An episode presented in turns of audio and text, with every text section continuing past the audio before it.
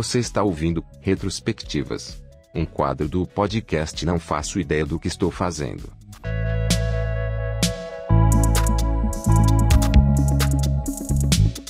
Hello people, tudo bem? Está começando mais um Retrospectiva.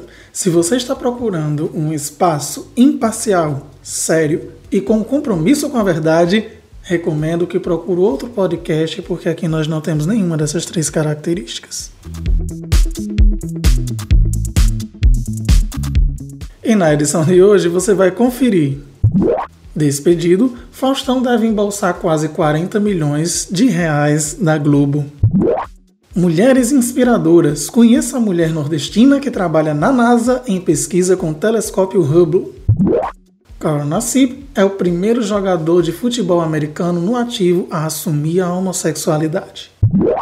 Mulher que deu à luz a 10 bebês é presa por inventar história. De Fusquinha, Sandra Nemberg se vacina contra a Covid-19. Fiquei muito emocionada.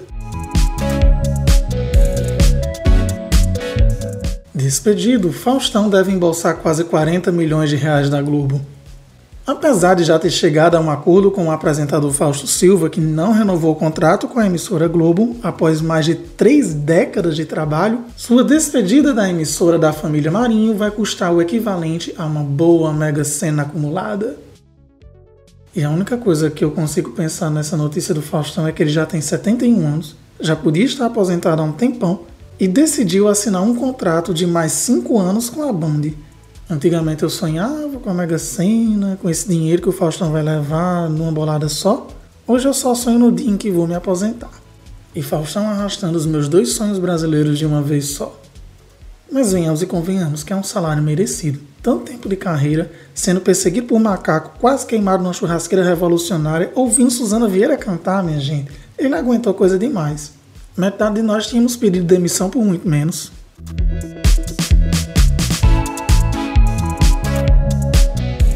Mulheres inspiradoras. Conheça a mulher nordestina que trabalha na NASA em pesquisa com o telescópio Hubble.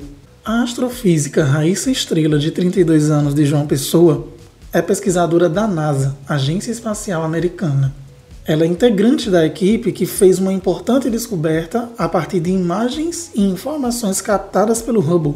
Pela primeira vez foi identificado que um planeta, o GJ 1132b, fora do sistema solar, refez sua atmosfera, a camada de gases no seu entorno.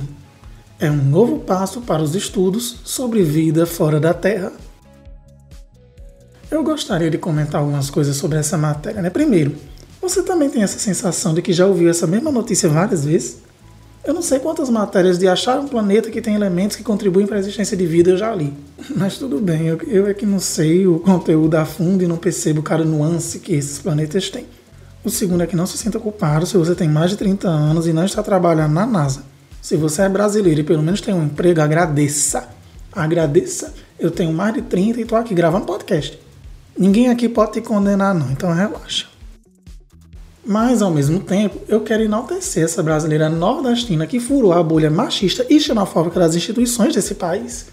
Mulher tá arretada mesmo, viu? E eu sei que trabalho não é tudo nessa vida, mas na área profissional, mulher, tu arrasa. Se tu estiver ouvindo esse podcast, aproveita aí para me tirar uma dúvida. Quem é que dá o nome a esses planetas, hein? Os gregos romanos tinham muito mais criatividade. Mercúrio, Júpiter, Saturno, dá até gosto de fazer o mapa astral. Agora, GJ1132b HY6734, B612. Não ajuda muito não, né?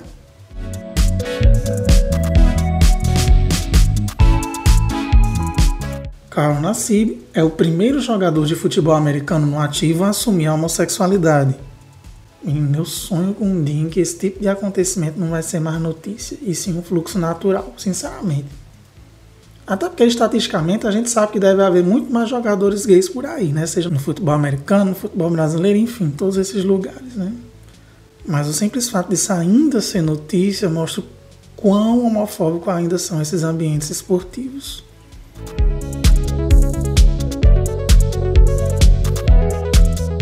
Mulher que deu à luz a 10 bebês é presa por inventar história. Vocês acham que Trambique é exclusividade brasileira, meu filho? Não. Goziame Sitoy diz que bateu um recorde mundial e até tem sites apoiando essa história. Mas nem o pai dos supostos filhos teve acesso aos meninos ainda. É, minha gente, a nossa querida grávida de Taubaté inventou a história, mas essa africana aí chegou a outro nível. Brasil exportando trambiques. Isso é bem do Brasil mesmo, viu? De Fusquinha, Sandra Nemberg se vacina contra a Covid-19. Fiquei muito emocionada. E lá foi Sandrinha toda trabalhada nas máscaras, minha gente. Ela que é embaixadora da elegância brasileira, linda e maravilhosa, tomar a primeira dose da vacina.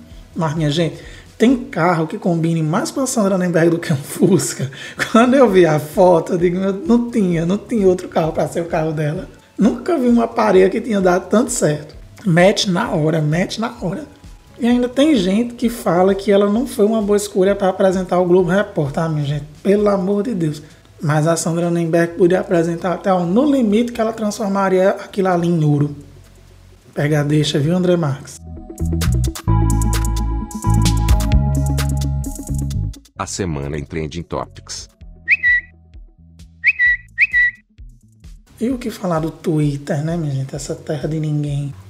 A hashtag Drauzio Varela subiu por causa do vídeo que Marcos Rogério mostrou na CPI. Eu sou testemunha de CPI, igual eu fui testemunha de Bacurau em 2019. A gente vai se convertendo, né? De acordo com os acontecimentos desse país.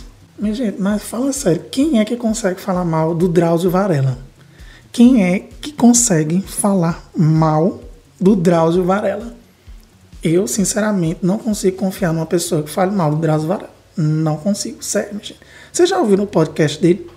Já ouvi, não tem como falar mal do Drauzio não, gente. Não tem como. E para provar como os brasileiros eles respeitam muito bem os seus governantes, subiu-se também a hashtag Bolsonaro tem fimose. Bolsonaro tem fimose na terça-feira. Alguém, por favor, me explica como é que faz para uma hashtag dessas entrar no Trend Topics, pelo amor de Deus, porque eu tenho umas ideias aí para as hashtags também.